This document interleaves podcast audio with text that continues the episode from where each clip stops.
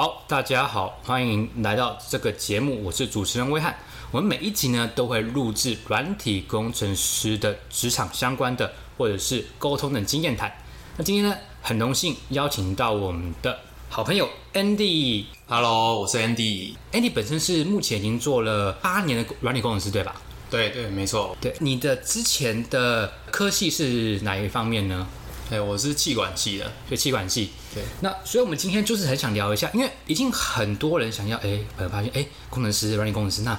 你薪很高啊，我那我是不是我想要转职啊？我不是本本科系的啊，我要怎么转职会比较好？我要怎么准备比较好？那因为 Andy 本身有参加一些呃坊间之前在转职的时候有参加一些坊间的一些补习班嘛，呃，我想问一下，在这个情况下，你会建议啊一个新手要怎么样挑选，跟进入之后应该要怎么样去做学习呢？比方说，我第一个来讲，你你那时候我想说要怎么样挑，因为线上或者线下的工程呃城市的班很多嘛，你是怎么样挑选？你会怎么样建议新手去挑选这样子？我那时候其实我当完兵，然后那时候还其实还没有 idea 说我接下来到底要做什么工作啦。那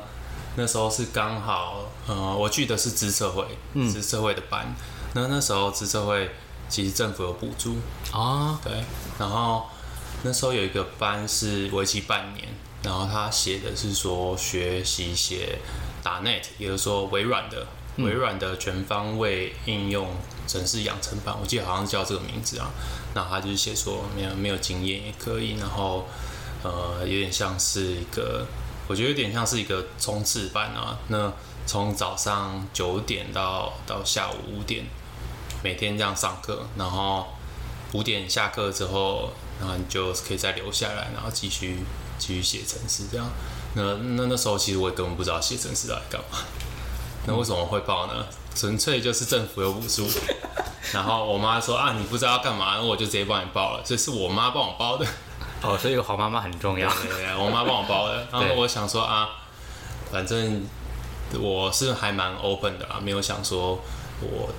特别不喜欢什么工作那，就就去看看这样。那结束之后，当后来我觉得成果是不错。那对于呃，如果真的是本来就立志说要转职软体工程师的话，我觉得呃，我是蛮推荐我那时候上的课程啊，职测会的课程，我觉得都都很不错。那主要是它它让你从你如果完全不懂的话，它它会从零开始，就是呃，到底要打开什么，下载什么软体，然后第一行程式码怎么写，然后一行一行教你，然后怎么把东西 run 起来，这样。那至于说要怎么选课程的话，我觉得，呃，我我还其实这几年我有遇到很多不一样的房间补习班来的啊，有什么恒毅啊，或者是呃什么 Alpha Camp 吧，对，等等。那我觉得其实去学什么课程应该应该都都可以，如果你碰碰了之后你有兴趣，你其实你就是呃这这些课程其实只是给你一个未来怎么去自我学习，或者是你至少一个基础是有办法继续在这一行生存下去的一些基本技能啊。那未来的发展比较是看看自己兴趣啊，然后或是呃上班的时候你愿意比别人多多看一些东西，嗯，去去学东西，嗯，那其实我蛮常被问到这个问题，就是说那自学可不可以？对，对，那我觉得自学的话，我想该会很有要需要很大的毅力啊。自制力、毅力这样子。对对对怎么说呢？我觉得我如果我是当初是自学的话，我应该就不是软体工程师，你就不会坚持下去我就。不是一个有毅力的人，我可能白天就在睡觉，睡起来就想说啊，我打个电动好了什么的，然后一天只花假设只花两个小时在学这东西，我觉得应该是学不起来。那因为啊，自学有一个差别就是你你没有同学，你觉得同学很重要？对，我觉得在次社会就是跟同学每天一起上课，然后下课之后一起写专题或者是研究一些呃研究功课要怎么写啊，这件事上面就就让你很有动力，因为你假设你解出来，然后同学不会，然后你你反而可以教同学，那在这种教学相长吧的过程中，你就就可以学到很多，然后也比较有成就感啊。那我自己的话，就要要 build 这成就感，或者是一个像是同学的革命情感之类的，就就很难。嗯，所以你说你觉得可能自学就没有像同才旁边，哎哎，这个东西怎么讲？就像以前你可能像那种补习班，就是下课完之后，同学可以互相讨论怎么解题。你不会就这题我教你，因为可能虽然讲可能教学相长，你可能有成成就感，所以你觉得可能报课程比较对你来讲比较大的因素是有一些朋友同才的一些激励鼓励。对，没错，没错。哦，所以你会建议，假如说、哦我们没有业配哦，都你刚刚讲很多下都可以，我们有业配了，所以你会建议新手想要转职，因为他可能不能直接转，因为什么都不会的话，要你你可能就想说，要么要么自学，要么学一些，要么参加房间的补习班、呃培训班有很多。那你觉得培训班可能就是有同才的的互相的鼓励，你觉得这个很重要，这样子？对，那我想再问一下，假如说在坊间的补习班，那万一假如说你遇到一些挫折的时候，你那时候怎么面对？比方说写 code JavaScript 啊，那开始肯定 Hello 我啊，我是工程师的好棒，然后后来发现哎，靠腰怎么越来越难？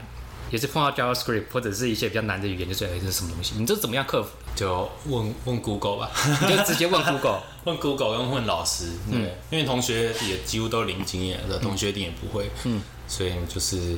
不会就就问老师，不然就是问 Google。那一开始问 Google，我觉得嗯可能可能我大学的时候没有很习惯说，呃，用用英文的来问问题，方式来 Google 了。那那其实写程式很多很多答案其实都是用英文的东西来写，所以一开始我我记得我一开始 Google 的时候可能都是打呃 JavaScript，那字串怎么相加这样，嗯，那可能像这么简单的问题的话，假设幸运的话有一些台湾的网友或者是对岸的网友，那会在知乎啊或者是什么他们的部落格上面有写，但是嗯，写程式的话，其实比较大的 knowledge base 吧，嗯，就是还还是在英文上面，所以对，你慢慢会发现，哎、你把这些这些 term 这些 keyword 换成英文的时候，你会发觉那个呃查到资料多很多啊，而且很很容易找到。那后来可能就会发现一些很有用的网站啊。那一开始很有用的网站可能叫 Stack Overflow 吧，那全世界人写 code 都知道啊。对，那个新手入门就是 copy and paste from Stack Overflow 这样。然后听说有一个房间就有新闻说，Stack Overflow 只要挂掉之后啊，我现在不工作，为什么？因为他挂掉，我要休息啊。对啊，这是一开始啊，嗯，对，一开始的话，Stack Overflow 真的是一个很很重要的一个帮助新手的网站。对，虽然说很多人会会笑他说啊，那个新手都是从 Stack Overflow 上面 Copy and copy paste paste，Copy 不知道他在干嘛，然后就就可以可以可以以。跑就好嘛，可以。但是事实上呢，的确是一个很重要，然后帮助新手度过前期的一个很重你做要的一个。前期自学就觉得很很卡关，反正你一定会遇到问题嘛。那可能同学，你刚说同学可能不会，那就可能上网查，或者是直接问老师这样。那我想问一下，因为你在学习的过程中，你有没有建议怎么样的问问法，大家会比较愿意回答你？你新手而言的话，他说呃这个怎么解，还是会你会怎么会发现会怎么样查会比较好？怎么问哦？嗯，如果是问同事的话，我对觉得不一样哎。问同事跟问那我们现在 Google 拉回来，就是在房间补习班的时候，哦补习班的时候，补习班的时候其实嗯因为你付钱，所以就是问说老师怎么解，他就会真的会回答你。对啊，可能就是跟他讲说你你做什么，然后预期到的结果遇到哪一行，然后卡卡住了，那你本来你你想要干嘛？对，你就跟老师讲，老师其实听笨问题听多了，嗯，他应该一一听大概也都知道你是什么问题。举一反三，对，所以嗯，就一开始不用怕问问题吧，就是反正你问的问题应该都是很很笨的问题，嗯老师一听就就知道要怎么解了。了解。那我想再问一下，那在坊间或者补习班，或者是在一开始想转职的自学工程的过程当中啊，因为那个网网络上资源真的很多，而且你刚刚讲 Andy 刚刚讲，呃，软体工程师有很多的，你打英文可能更多资讯。那你会建议新手啊，除了补习班之外，因为可能像一些线上书籍啊，或者很便宜的课程啊，或者书籍，你会建议买吗？还是觉得只要上课基本上就好，还有问题再查就好？你觉得？我那时候是完全没有买其他课程啊。嗯，对。嗯，我觉得专心，如果如果是真的是去补习的话，那就是专心把上课的东西学好。然后，因为其实他那个课程是很很密集的，像我刚刚讲的，从早上九点上到下午五点，基本上就跟你现在上学一样。只是他九点到五点可能是八堂程式课，嗯，然后不一样的程式课，可能早上学一些，嗯，一开始学 C sharp 啊，那 C sharp 很后端的那。然后下午又学一点资料库，那资料库又学 SQL，嗯，再再来又学一些前端的东西，那真的是很多东西。然后每个老师又都会出作业，所以我觉得就是把这些作业写好，然后都搞懂，就就够了。那假如说你比方说上课是从早上九点到下午五点，那你们之后可能还会说晚上继续继续继续自自学吗？还是就是这个就看人了？一开始的话。能上到五点结束之后，花个半个小时、一个小时，因为老师会鼓励啊，说：“哎，你们就把功课写完再回家。”嗯，那大家可能就再多花一个小时，大家就写完了。嗯，然后回家，隔天早上九点再来。那到后来，其实他会有一个算是叫做专题的东西啊。那他这个专题的形式，我觉得也也蛮不错的。他就是呃，资策会的例子是这样，他就是会先请一些厂商，对，一些业界厂商，他就会。呃，这些厂商是真的有一些系统要开发，那他就会把这些题目丢给丢给学生，说哦，你们如果兴趣的话，可以五个人、六个人一组，那来去开发这个系统。那当然，这个开发完的，因为因为你们这些没经验的，一定不会是说开发完就直接给他们公司用，真的上。但是你可以真的去碰一些业界的问题，然后就大家去一起开发这个。所以，变成是说你九点。上课上到下午五点，上完之后，大家会留下来继续做这个专题，因为最后一个成果发表，对对对，成果发表会是各个厂商都会来看，嗯，对，那他看完之后，他也会说，哇，他想要面试哪一哪一组的同学，哦，所以在成果发表的时候，也就是说不定也有人你被看到，比方说，哎，他觉得你的表述跟你做的东西很棒，他可能会说，哎，这个同学，我想加邀请你来面试，我想再多认识你，说不定你就有。透过这个成果发表机会，就顺利直接转职。对，没错，了解。对，那我想再问一下，你刚刚有提到所谓的简报要呃成发发表嘛？你们可能有四五个人，那通常你们那时候会怎么样分配工作啊？因为简报可能你比方说一个系统已经很多，前端、后端、资料库等之类，你你们会怎么样分？还是说都可以？嗯，我觉得第一个是根据兴趣啊，因为嗯，因为像你刚刚讲，城市里面其实有分。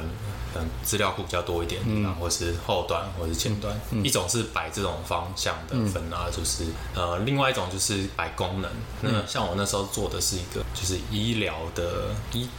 医疗客户关怀的一个资料库，然后他就假装说，呃，一个人可以来挂号啊，然后挂号，然后医生可以看诊啊什么的，然后开药，开药完之后有一个后续的病人关怀，类似这样的东西。呢。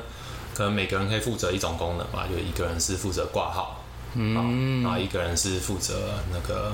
呃未来的急性关怀病病人，那有一个人负责，假设我们有这间诊所，那这间诊所官网一个人负责这个形象网站，嗯，对，就是每个人负责一种功能的话，这样比较好，就是你可以从前端后端资料库全部都碰到，嗯，所以这样比较好了，可以不用不用太 focus 说哦我。未来要当后端工程师，所以我我自己钻研后端的，我只写后端。对，我觉得趁这种学生的时候，就是什么都都碰到，然后也比较好去去看大方向。大方向，然后你才可以，因为你全部都摸到之后，跟前端后端资料库都碰到之后，你才可能。哎，发现说，哎，我说不定写资料库我比较兴趣。哎，我写全端，哎，前端画面可以很直觉呈现。哎，这个好棒，很有成就感，我选这个。所以透过培训的时候，你就可以，因为什么都碰到，你就说，哦，那我可能对这比较有兴趣，那我以后可能钻研这一块比较多。